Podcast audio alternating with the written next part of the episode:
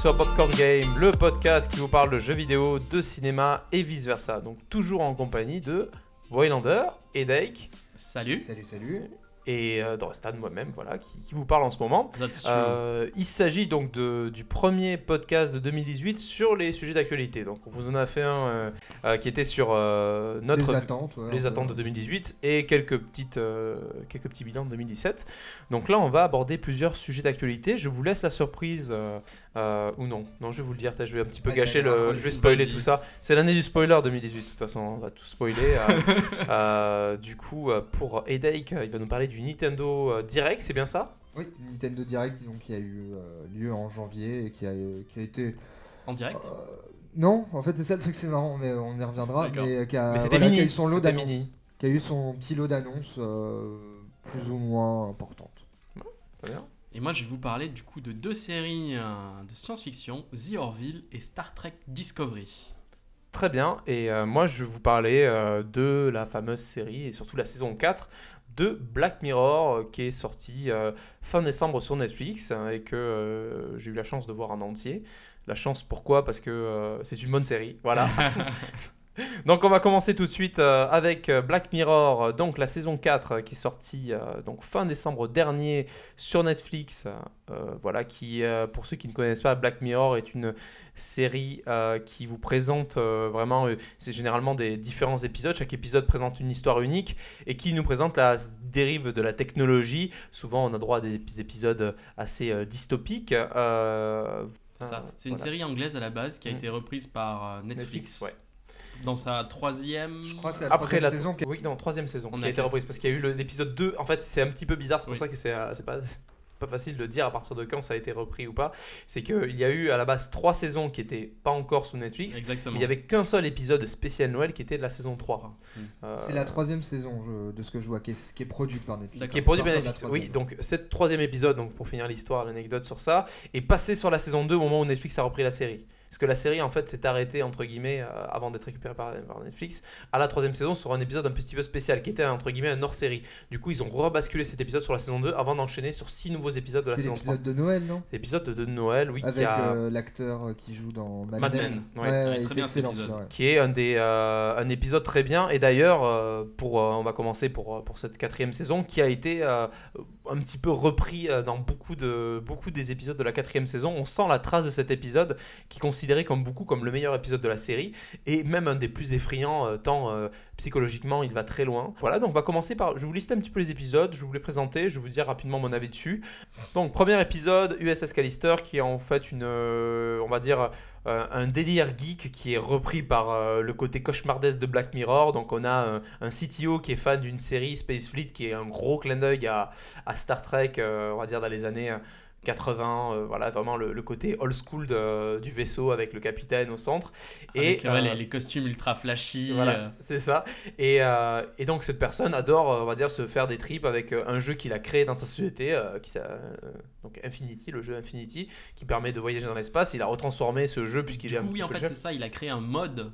un un mode, spécial, voilà. Spécial euh, Star, euh, enfin, Starfleet, Space voilà. Fleet, quoi. Space Fleet, ouais. Parce que c'est son gros délire. ouais.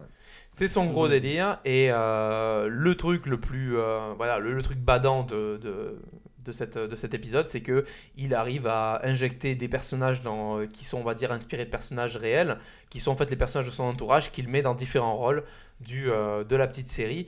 Et il s'avère qu'il qu'il les terrorise et c'est une personne différente. Donc on va, je vais pas vous en dire plus sur cet épisode. C'est un, très bon premier épisode, mais qui part très loin dans le délire geek. Euh, on retrouve vraiment euh, les petits ingrédients qu'on trouve, qu'on trouvait un petit peu euh, disséminés dans la série Black Mirror. Et le, cet épisode, globalement, est un, est un bon épisode de Black Mirror qui va assez loin. Alors ici, ce n'est pas forcément la technologie qui est mise en avant, puisqu'au fond, on a quand même ce côté réalité virtuelle. Enfin, on rentre dans un monde virtuel.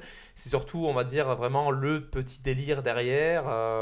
Euh, par rapport aux, personnages qui sont injectés dans le jeu et ça rappelle énormément l'épisode hors série euh, où on retrouvait le, héros de Mad Men euh, avec cette petite conscience virtuelle mais qui est un extrait de notre propre conscience et qui ne quelque part qui ne sait pas si elle est vraie ou pas.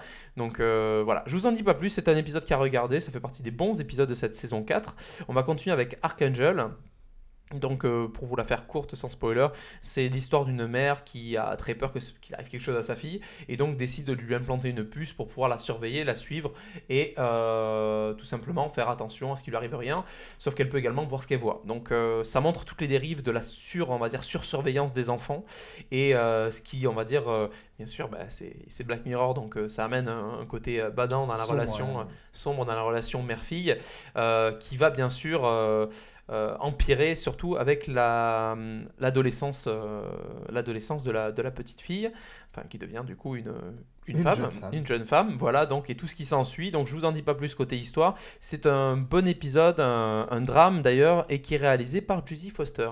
Donc euh, vraiment c'est un, un épisode qui fait partie également des excellents épisodes.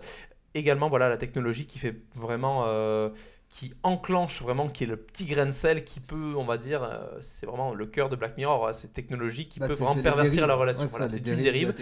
Donc on est euh, encore plus que dans le premier épisode, dans vraiment le cœur de ce qu'est Black Mirror, faire réfléchir par rapport à ce que permet la technologie aujourd'hui. hein. Il y a beaucoup de choses qui, pour surveiller les enfants qui arrivent sur le marché, euh, voilà, des, que- des, des bracelets pour éviter qu'ils se perdent, etc. Donc voilà. Crocodile, hein. Crocodile. Alors c'est un épisode qui, qui est un, on va dire un, comment le définir Bah, Je vais vous dire l'histoire déjà. Alors c'est l'histoire d'une euh, femme qui, euh, en sortant de boîte avec son copain, euh, tue quelqu'un. Voilà. Ah oui. Classique. c'est l'intro. Classique. Sortent de boîte, ils écrasent quelqu'un sans vouloir. Ça se passe en Islande d'ailleurs, donc euh, très beau paysage. Euh, et donc ils dé- décident de, de débarrasser du corps. Et euh, un jour, ce qui se passe, c'est que la personne avec qui il s'est passé ça, c'est un petit peu la souviens-toi l'été dernier. Enfin voilà, bref. Il revient, il lui dit qu'il culpabilise, etc. Bon, s'ensuit une dispute et tout ce qui va avec, je vous en dis pas plus. Et cette personne donc se retrouve dans une spirale infernale où elle a peur en fait de se faire arrêter. Alors, jusqu'à la reine extraordinaire, sauf qu'il y a une technologie qui existe dans ce monde, qui est utilisée par les détectives privés, euh, assureurs aussi, vous allez comprendre pourquoi, et les policiers. C'est une petite puce qu'on met sur la tempe et qui permet de se faire rappeler des choses. Donc tu as des enquêteurs qui peuvent venir chez toi et qui te mettent une puce euh, contre la, la tempe et qui te font sentir des odeurs qui peuvent te rappeler des souvenirs. Et ils ont une petite télévision euh, très old school qui permettent de voir les souvenirs. Et ces souvenirs, tu ne peux pas les tromper, donc c'est ça qui peut servir pour des fraudes à l'assurance, pour des meurtres, etc. Le film tourne autour de cette technologie-là, mais cette technologie-là fait vraiment euh, plutôt office de, de spectre. C'est-à-dire que cette, cette technologie plane un petit peu autour, mais tu ne comprends pas vraiment les tenants et aboutissants. Je ne vais pas vous les dire, bien sûr, pour pas vous spoiler, mais ça entraîne toute une spirale de violence derrière, qu'on comprend bien sûr à la fin.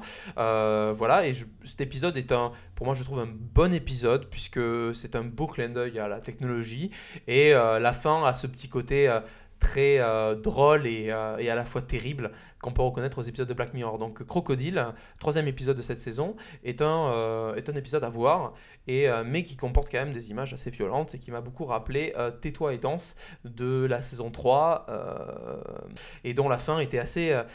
Intéressante. Voilà, je vous en dis pas plus. On va passer au quatrième épisode, Hank the DJ. euh, donc, euh, qui clairement, en fait, est un épisode autour de la rencontre. Euh, deux personnes qui se rencontrent et qui sont complètement, on va dire, dirigées par un- une application sur leur euh, téléphone rond, voilà, euh, qui leur dit euh, vous devez voir telle personne et surtout votre relation va durer tant de temps. Et ils sont complètement dépendants de cette technologie, ça veut dire qu'à un moment ils doivent s'arrêter, ça s'arrête. Voilà. Et tout ce qui s'ensuit, et ils doivent faire confiance au système car rien n'arrive par hasard. Voilà, c'est la fameuse phrase qui est répétée. C'est une, euh, c'est un très bon épisode aussi, même si la fin m'a un petit peu, j'ai trouvé la fin un petit peu facile, euh, mais globalement, euh, on est quand même dans un épisode, voilà, qui est très, on attend en fait de voir venir la fin, le, pourquoi du comment, qu'est-ce qui se passe à la fin, et finalement, ça se finit d'une manière qui est pas forcément désagréable, mais j'aurais espéré qu'ils aillent un petit peu plus loin que ça. L'avantage, c'est qu'on on s'y attend pas vraiment. C'est voilà. Donc euh, bon, bon épisode également. Voilà, on va passer au, à l'avant-dernier épisode de cette saison, Metalhead, qui est un épisode, un fameux épisode en noir et blanc, euh, voilà, qui est un épisode post-apocalyptique, euh, survival un petit peu aurore, où une femme se retrouve poursuivie par un robot chien impitoyable et dans une mission dont on ne connaît pas totalement les aboutissants avant la fin. Voilà, donc c'est un épisode qui est complètement à côté de la plaque de de ce qu'on attend d'une série Black Mirror qui se regarde quand même, qui se regarde et qui est prenant. On va pas enlever sa qualité euh, intrinsèque en tout cas, mais derrière, euh, ça, c'est un petit peu le hors sujet de cette saison. C'est un, bon quoi. épisode, c'est un ovni. de la- D'ailleurs, il est en noir et blanc. Je pense que je pense que les créateurs de la série étaient conscients de cet épisode. C'est un délire. C'est un délire Un qui se regarde. spin-off de, de Black Mirror. C'est possible que ce soit un spin-off de Black Mirror, mais en tout cas, même la fin, tout ça, ça te laisse juste un truc en mode ok, cool, voilà, ça suffit à lui-même. Et euh, on finit par Black Museum, euh, qui est en fait Black Museum Black Mirror, donc qui est un épisode qui, euh, qui est assez intéressant. Pour moi, il s'agit du meilleur épisode de la série. Pas forcément par, par les émotions qui nous renvoient ou la réflexion derrière, mais c'est un épisode en fait qui est hyper, qui est hyper bien ficelé, qui est hyper bien monté, car il nous présente de une un, un méchant pour la première fois, je vous en dis pas plus. Et c'est hyper intéressant comment un méchant est amené, un méchant cynique, un méchant qui est quelque part qui représente la technologie, comme un diable en fait, qui, est là et qui nous dit vous inquiétez pas, euh, tout est possible aujourd'hui avec la technologie, c'est hyper bien amené. Et on, suit les aventures d'une femme qui se retrouve un petit peu dans ce petit musée des horreurs, on retrouve plein de petits clins d'œil à la série Black Mirror et aux anciens épisodes de cette saison-là. Donc c'est pour ça que je vous conseille quand même de pas voir, même si on, normalement on peut voir les épisodes un petit peu dans les ordres, cette saison-là, regardez-la dans l'ordre, mis à part Metalhead, qui pour moi n'est- peut être exclu de cette, euh, cette série, cette saison en tout cas. Mais euh, Black Museum est un, est un excellent euh, épisode. Ouais. Et il y a deux histoires, dont une nouvelle qui a été intégrée dedans. Des histoires qui sont racontées bien, bien sûr par le- le- l'autre proga- protagoniste de l'histoire. Donc euh, on, a vraiment, euh, euh, on a vraiment ici un très bon clin d'œil à la série et un très bon épisode et qui se finit d'une manière, voilà, bah, d'une très bonne manière aussi, qui conclut avec brio cette saison de Black Mirror. Voilà pour, pour cette série, donc qui est disponible sur Netflix depuis le 29 décembre 2017. Donc à toi, Wallander, je te laisse la parole pour ton sujet. Ok, bon, on peut rebondir avec le premier épisode de, la saison euh, 4 de Black Mirror, qui s'inspirait du coup d'une série de science-fiction à la Star Trek, puisque moi je vais vous parler de The Orville et Star Trek Discovery, euh, deux séries de science-fiction, euh, pour l'un qui vient directement euh, de l'univers Star Trek avec Star Trek Discovery, et pour l'autre The Orville, qui s'inspire fortement euh, de cet univers. Donc je vais vous présenter les deux shows. Tout d'abord The Orville, qui a été créé par Seth MacFarlane, euh, qui est entre autres le créateur des séries animées American Dad, Les Griffins et euh, The Cleveland. Il a également écrit et dirigé euh, les films Ted et Ted 2, euh, dont il double le, personnage Ted. Voilà. Donc quelqu'un à suivre, très grand créateur, vraiment très intéressant. Donc la série The Orville est un hommage au pionnier américain de l'aviation Orville Wright. Pour euh, résumer un petit peu l'histoire, c'est un, un officier, Ed Mercer, euh, de la flotte des vaisseaux spatiaux d'exploration de l'Union planétaire, euh, dont la carrière a subi un revers depuis son divorce et qui, euh, à qui on donne un- son premier commandement, son premier commandement euh, le vaisseau spatial L'Orville. Il découvre alors que son ex-femme qui l'a trompé, Kelly Grayson, sera son second officier. Donc ça promet. Niveau histoire, euh, dans le vaisseau. Dans le vaisseau. Euh, pour Star Trek Discovery, euh, du coup, euh, c'est euh, une euh, série créée par Brian Fuller et Alex Kurtzman. Alex Kurtzman, lui, a été producteur euh, sur euh, les films, euh, sur le reboot de Star Trek de DJ Abrams. C'est la sixième série en prise de vue réelle de l'univers Star Trek. La précédente, c'était Star Trek Enterprise, qui, qui s'est terminée en 2005. Donc du coup, là, ça se passe une euh, dizaine d'années avant la série originale, et ça introduit de, nouveaux personnages qui ne sont pas liés au film euh, du reboot de J.J. Abrams. Donc pour résumer un petit peu, c'est un Michael Burnham, euh, qui a été élevé selon la culture vulcaine par Sarek, qui elle est la première humaine à avoir reçu l'enseignement du centre de formation vulcain de l'Académie des sciences. Quelques années plus tard, en 2256, elle est devenue premier officier du euh, modèle sur le vaisseau de Starfleet, l'USS Chenzhou, euh, sous les ordres du capitaine Philippa Georgiou. Lorsque le vaisseau est confronté en Klingon, elle désobéit aux ordres de sa supérieure. Cela provoque la destruction du vaisseau et la mort de nombreux officiers, dont le capitaine Georgiou. Michel, est condamné par la cour martiale et exclu de Starfleet. Cependant, six mois plus tard, elle est transférée sur l'étrange vaisseau USS Discovery, tenu par le capitaine Gabriel Lorca. Donc, je vais vous parler un petit peu, je faire un petit parallèle entre ces deux séries pour savoir euh, quelles sont les différences, quels sont les points communs et qu'est-ce qui pourrait vous attirer pour les, euh, pour les regarder. Donc, Tout d'abord, les, points communs. euh, tous les deux s'inspirent d'un univers Star Trek. Donc, les, deux appartiennent à une fédération, par exemple. La série porte le nom du vaisseau, The pour The et USS Discovery pour euh, Star Discovery pour euh, l'USS Discovery. Ils ont tous les deux des équipages similaires avec un commandant, chef scientifique, euh, chef de bord, chef de la sécurité, chef ingénieur, etc. Ils ont aussi pas mal de guest stars très sympathiques. Pour The Orville, on peut retrouver dans un épisode Liam Neeson. Dans un autre, épisode, on retrouvera Charlie Theron. Pour Star Trek Discovery, c'est Michel Yeo dans le premier épisode qui joue euh, le commandant en chef.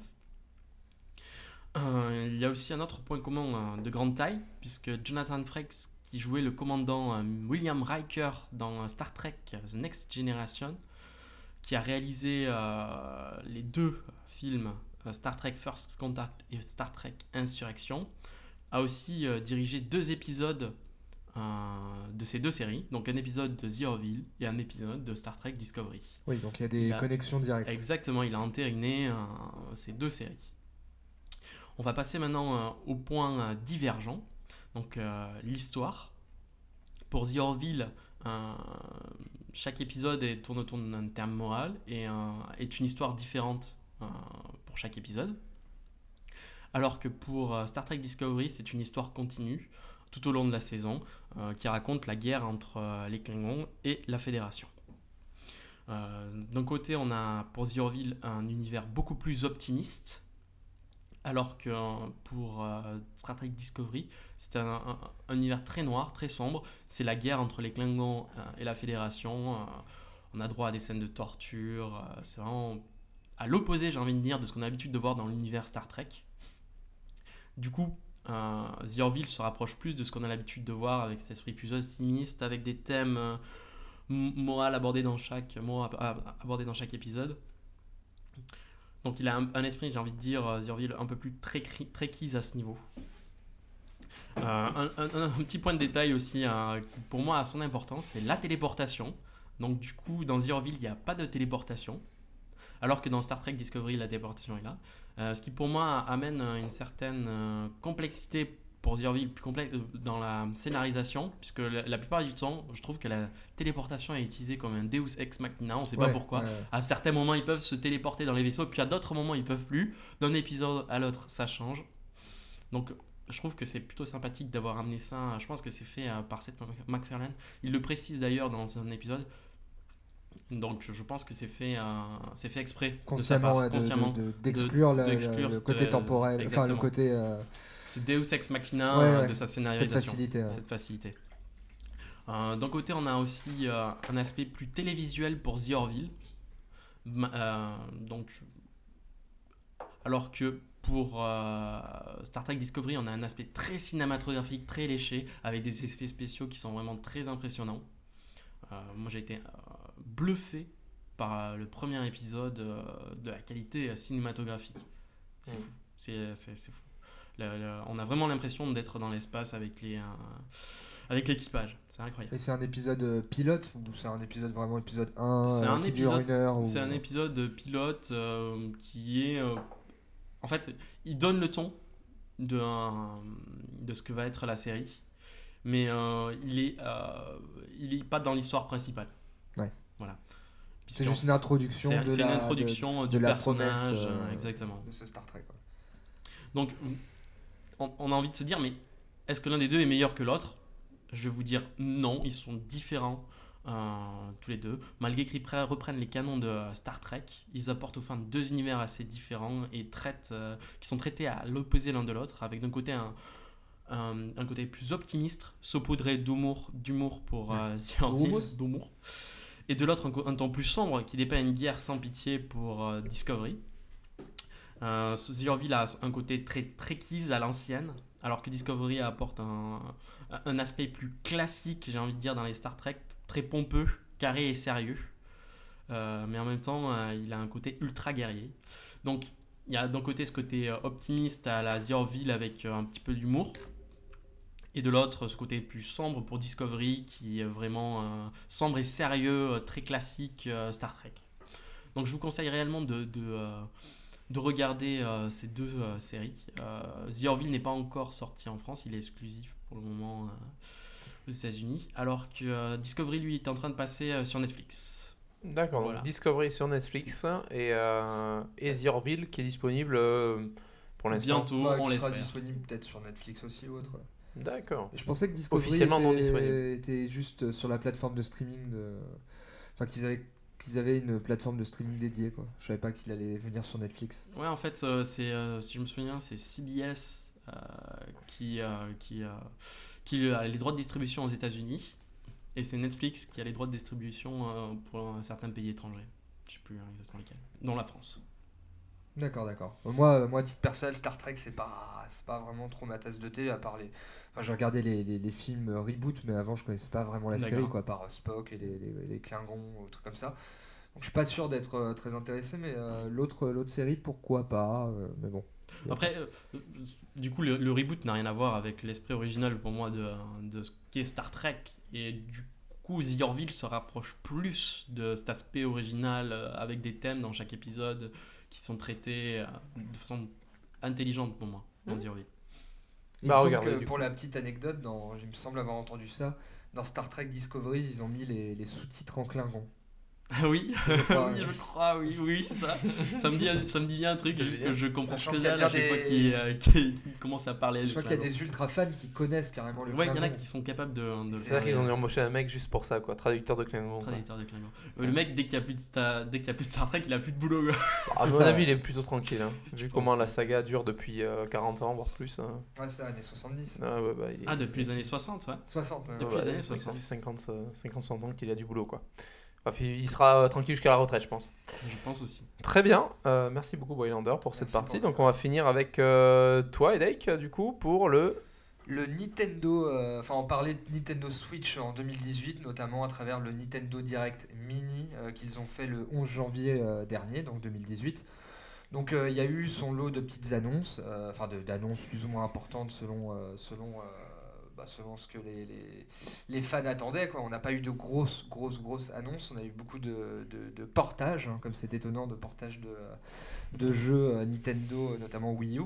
Donc on va commencer par euh, The, oh, The World Ends With You Final Mix, donc qui est une, euh, donc était un jeu à la base sorti en avril 2018 sur Nintendo DS, euh, qui propose aux joueurs d'incarner plusieurs personnages dont euh, Neku et Shiri dans une course contre la montre pour leur survie et celle de l'humanité. Donc on a là à faire un mélange de JRPG et de jeu d'action, euh, un titre qui avait vraiment beaucoup plu en 2008, euh, donc sur Nintendo DS, il me semble qu'il était exclusif au Japon. Et donc là, c'est vraiment une, euh, voilà, une, sorte de, de- remaster, enfin pas de remaster, de, de version HD calibrée pour la Switch. Donc je ne connais pas personnellement le jeu, mais il a l'air très, très sympa graphiquement, c'est le shading, voilà, pour les fans de, de JRPG.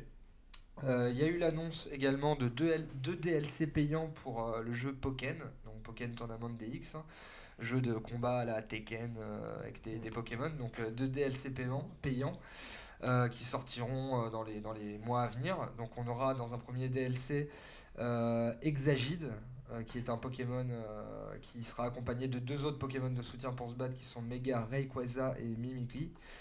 Euh, L'autre DLC euh, parlera beaucoup aux fans de la première heure et donc de la première génération de Pokémon parce que le, Pokémon qui sera euh, jouable est Tortank, donc qui sera lui accompagné. C'est la version bleue du coup. Ouais, ouais, c'est ça, c'était le Tortank version bleue euh, qui s'opposait à Dracofeu enfin, version en fait, rouge. il- moi j'attends ça en fait de Pokémon. Ce qui m'a un peu blasé, c'est qu'il n'y avait pas les vieux Pokémon. quoi. T'as très peu de vieux Ouais, Pokémon. mais regarde, il se rattrape avec des formules de DLC. Voilà. Ouais. Ils vont prendre les fans par, euh, bah, par le porte-monnaie, ça va marcher parce que bah, du Pokémon, euh, voilà, en DLC, avant d'annoncer un vrai, vrai Pokémon sur Nintendo Switch, euh, on n'y est pas encore. Enfin, ils l'ont annoncé, mais on sait pas du tout euh, ce qu'il ce qu'il en sera. Donc, euh, à savoir, pour continuer sur ce deuxième DLC où Tortank sera jouable, et donc il y a des personnages, des Pokémon de soutien. Donc, ces Pokémon de soutien seront Mew et Celebi. euh, qui étaient des, des Pokémon euh, très rares, euh, des versions, euh, versions bleu, jaune, rouge euh, et argent. Enfin, moi, je me suis arrêté là, donc Mhm. ceux-là, je les connais. Il y aura aussi, euh, donc du coup, euh, ces DLC s'appelleront les Battle Pack et euh, ils permettront aussi d'avoir des nouveaux avatars et des objets exclusifs. Donc voilà, en termes de temporalité, c'est le 31 janvier pour le premier DLC et le second pour le 23 mars. Donc voilà, pour les fans de Pokémon et ceux qui veulent avoir un peu plus de contenu. Donc là, on commence aussi par l'annonce la plus, enfin la première annonce, grosse annonce de de ce Nintendo Direct avec le retour de Kirby dans Kirby Star Allies. Euh, donc du coup, qui sera disponible le 16 mars, euh, le 16 mars prochain et qui, qui propose de revenir aux sources de, de- du jeu, euh, du jeu de Kirby, jeu- du, euh, de la plateforme Kirby, avec euh, d'autres nouveautés. On a eu notamment la présentation. Alors pour Kirby, de- juste, je me permets de. Parce que Ouais, je suis devant les. devant les sites de vente, donc il sera prévu à 70 000 exemplaires et vous pouvez le trouver dès aujourd'hui sur ces discounts à 44 euros avec le code jeudi solde. Jeudix avec euh, voilà, jeudi solde pour 10 euros de moins ou à la Fnac euh, avec à 54 euros mais avec 10 euros offerts sur votre carte adhérent. Enfin, il y a 10 euros du coup offerts sur la carte adhérent. Voilà, donc euh, vous pouvez désormais le réserver, le précommander en tout cas pour le 16 mars. D'accord, bah du coup, voilà, ça marque le retour de Kirby. euh, donc à, à voir pour ceux qui, qui sont intéressés pour le 16 mars prochain. 16 mars prochain. Euh, du coup, là, on commence aussi sur la, la vague de portage, donc la- le portage de Hyrule Warriors euh, qui était sorti sur, euh, sur euh, Wii U, donc euh, qui est un Muso, euh, Muso dans l'univers de, de- de Zelda. Donc les Muso, pour, euh, voilà, pour resituer, c'est les, en gros les jeux à la Dynasty Warrior où tu incarnes un personnage et tu dois tout défoncer. C'est bourrin, bourrin, bourrin, bourrin. C'est du beat'em all. Totalement, ouais, beat'em all encore. euh, Enfin voilà, vraiment, Encore t'as un- Ouais. une grosse aire de jeu et tu défonces tout là. Donc dans l'univers de Zelda, où- pardon, avec plusieurs personnages comme Link. Donc à, sa- à savoir que c'était un jeu sorti sur Wii U en septembre 2014 et qui avait connu une version 3DS. Donc là, cette version sera voilà, le pack ultime, un peu comme Mario Kart euh, 8 Deluxe. Donc il regroupe tous les contenus payants, euh, les, ceux qui sont sortis euh, jusqu'à présent et ceux qui vont sortir. Donc des nouveaux personnages, des nouveaux costumes et la possibilité de jouer à deux sur, écran, sur euh, l'écran de la portable. Donc ça c'est vraiment, je pense, la, la- grosse feature de ce, de ce euh, Zelda, euh, de ce Hyrule Warrior par contre, euh, par contre sur, sur Switch. Donc voilà, ça donnera une occasion d'offrir une seconde jeunesse et à, à proposer à ceux qui ont la Switch et qui ne l'ont pas encore fait. Euh, Euh, du coup, date, ouais. euh, date de sortie, donc pour l'instant affichée notamment sur la Fnac à 30, au 31 décembre 2018, ça veut dire qu'en gros oui, on n'a pas de date. sait pas. Et le prix 54 euros avec 10 euros offerts donc sur le compte fidélité, donc je pense que vous pourrez le trouver à 44 euros facilement. Très bien. Moi, je pense qu'on peut tabler peut-être sur l'été pour ce. ce- oui, ce- en tout ce cas c'est une première partie, donc à mon avis il devrait, il devrait arriver bientôt. Je pense qu'ils sont, je sais pas, c'est bizarre qu'ils le, ils le datent hein, pas en fait. Ouais. C'est bizarre. Non, mais ils attendent, ils font un calendrier, euh, voilà, vraiment Mm. avoir une grosse sortie à chaque mois. Euh, en parlant de grosses sorties prochaines, on a eu le- l'annonce aussi, ça, sa deuxième grosse euh, exclue euh, Switch annoncée lors de ce Nintendo Direct, c'est le retour de Mario Tennis, donc avec Mario Tennis Aces. Donc ça fait longtemps qu'on n'a pas, pas eu un Mario Tennis et encore plus longtemps qu'on n'a pas eu un vrai bon Mario Tennis, c'est-à-dire euh, vraiment Mario Tennis. Je dirais même l'épisode GameCube était un peu, un peu en deçà. Euh, et donc du coup, euh, bon, on a toujours un- une patte graphique Nintendo euh, qu'on connaît bien, mais on a surtout l'annonce d'un mode histoire, parce que Nintendo a déclaré euh, Mm. veulent faire un mode histoire sur ce Mario Tennis et qu'ils ont entendu, entendu les joueurs. Et donc du coup, bah, on aura un- voilà, du tennis très arcade et qu'on espère très bien calibré. Et oui, euh, Et du coup, pour le prix, pareil, donc disponible, euh, bah, t'allais le dire, le 25 mai 2018.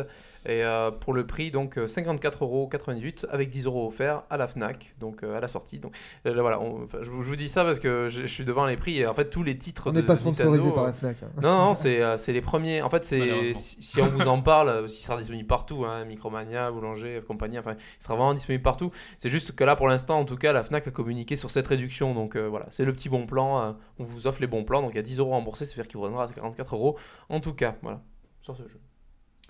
Euh, bah, on va enchaîner du coup sur un jeu aussi qui, m'est inconnu mais qui a été annoncé, enfin un portage.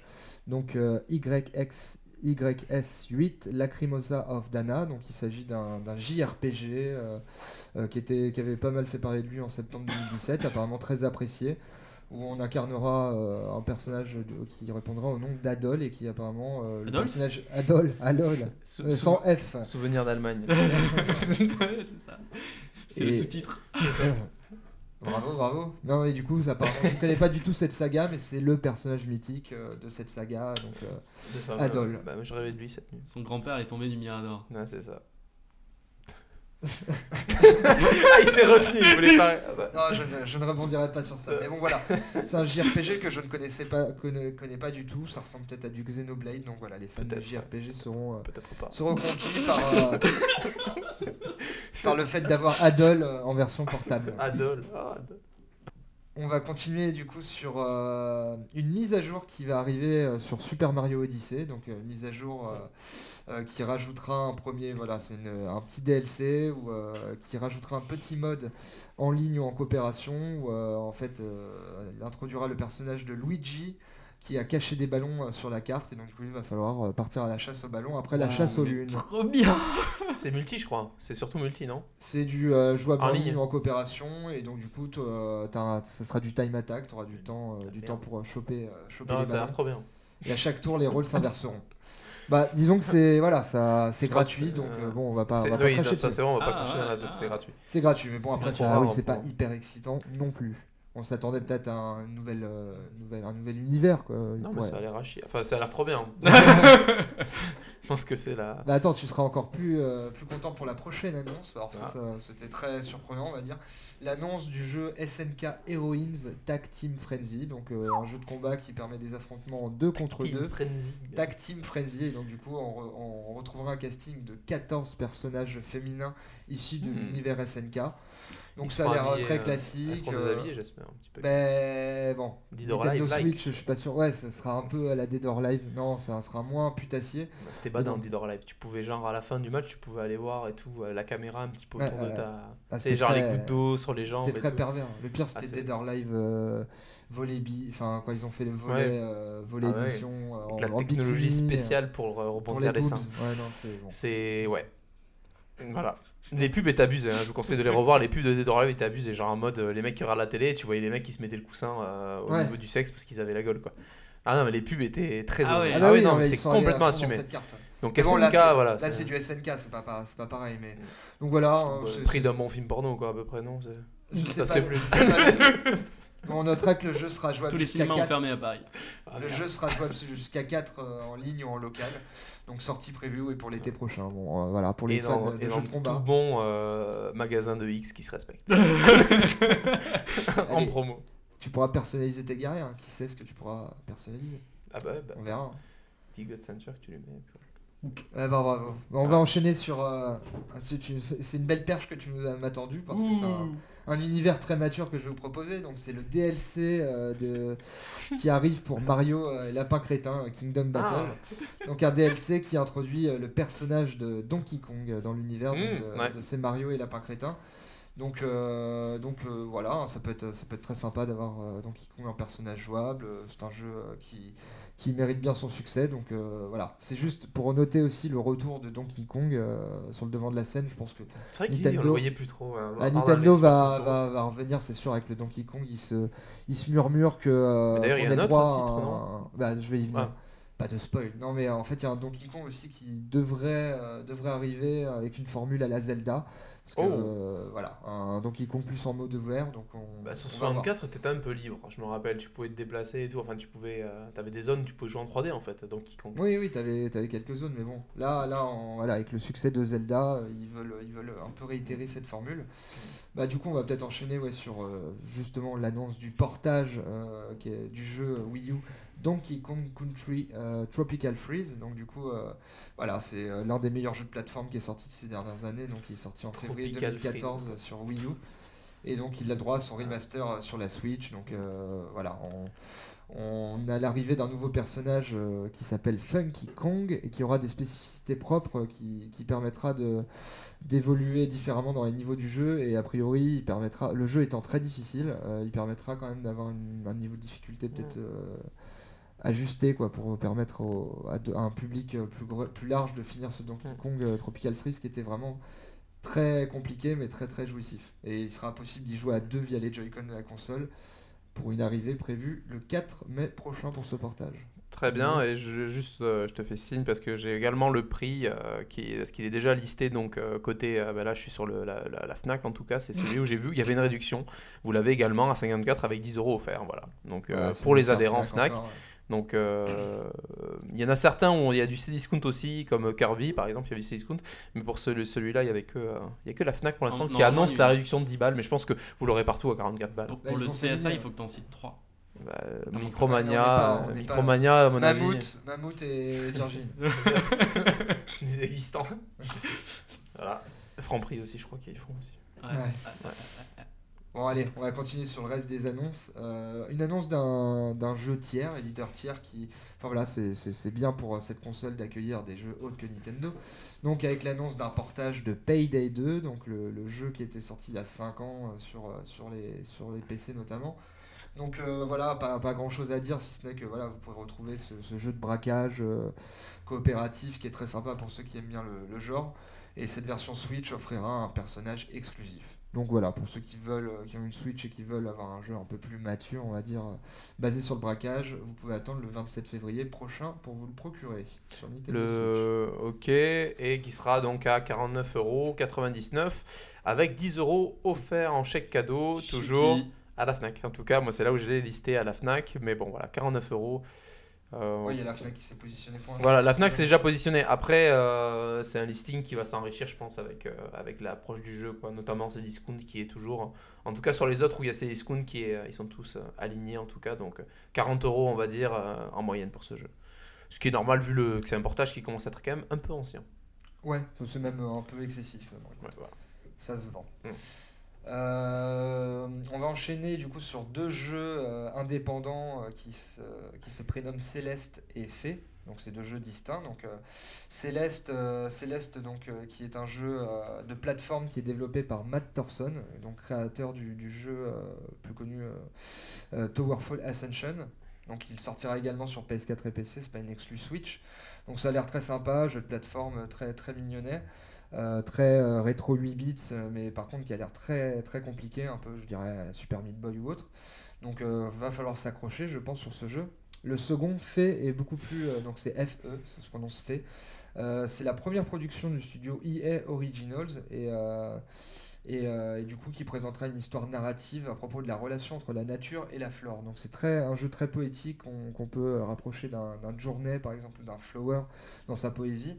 Euh, on pense beaucoup à, quand on voit visuellement à Ori and the Blind Forest, qui aura aussi euh, droit à sa, suite, mais c'est pas sur, euh, sur Switch, ce sera sur PC et Xbox. Et donc du coup voilà, c'est un jeu fait qui sera sur PS4, Xbox One, PC et sur Switch. Et donc du coup c'est un jeu indépendant qui a l'air très très sympathique, très joli. Et on finit aussi sur la grosse annonce, enfin l'une des grosses annonces qui a fait pas, mal, euh, pas mal de bruit sur ce Nintendo Direct.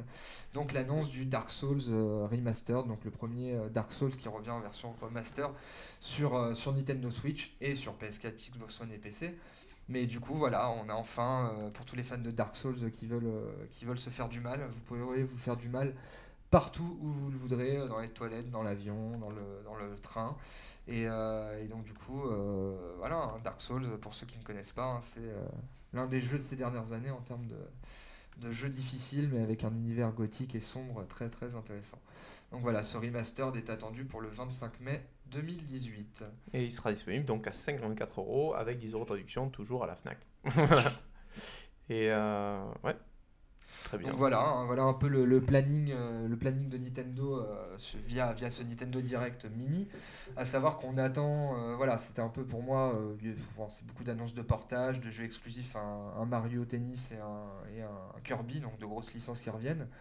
Mais on s'attend quand même à avoir plus de nouvelles sur du Metroid Prime 4, sur du Pokémon. Donc on, on pense que Nintendo va peut-être euh, va peut-être faire un autre euh, événement Nintendo Direct plus, plus long et conséquent. T'as pas parlé de deux jeux en fait. Moi j'en ai One Piece euh, qui, euh, qui normalement sort, euh, si je me trompe pas, là très bientôt. Ah non, il est déjà sorti en fait One Piece. Non, d'accord, ok, Ouais, autant pour moi, c'est pour ça. Ah non, il sort le 16. Il sort le 16 en fait. Il sort dans. Mais là on est le 13 du coup, au moment où on enregistre ce podcast, donc il sort en 3 jours. One Piece, Limited World R. Enfin, je. Voilà. Et euh, le dernier, par contre, ça m'étonne que tu l'aies pas. Dis-moi, ouais. Bayonetta 2.